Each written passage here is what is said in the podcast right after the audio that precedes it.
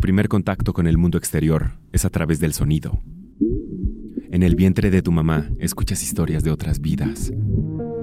Luego aprendes a escribir. Y lo que nos plasmó en Once Hojas es un leve atisbo de lo que vivió y de la decisión o de lo grande que fue llegar a esa decisión.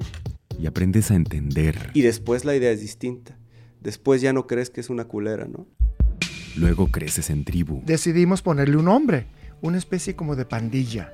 Pero ese grupo decidimos ponerle el nombre de los vikingos. Buscas adaptarte. Me involucré yo con los vikingos de nacimiento porque pues los trae uno en el corazón, lo de vikingo, porque el vikingo de corazón está contigo hasta la muerte, ¿eh? Y luego buscas lo mejor para los que están a tu alrededor. Yo le dije, te metes en eso, peligras, pones en peligro a mis hijos. No, cabrón, ve lo que estás haciendo. Y cuando las cosas no cambian por sí mismas. Pídele a Diosito, pídele a la Virgen que, que nos encuentren, que nos rescaten. Haces que cambien. Y la culpa no era mía, ni dónde estaba, ni cómo vestía. Esto no es radio. Segunda temporada.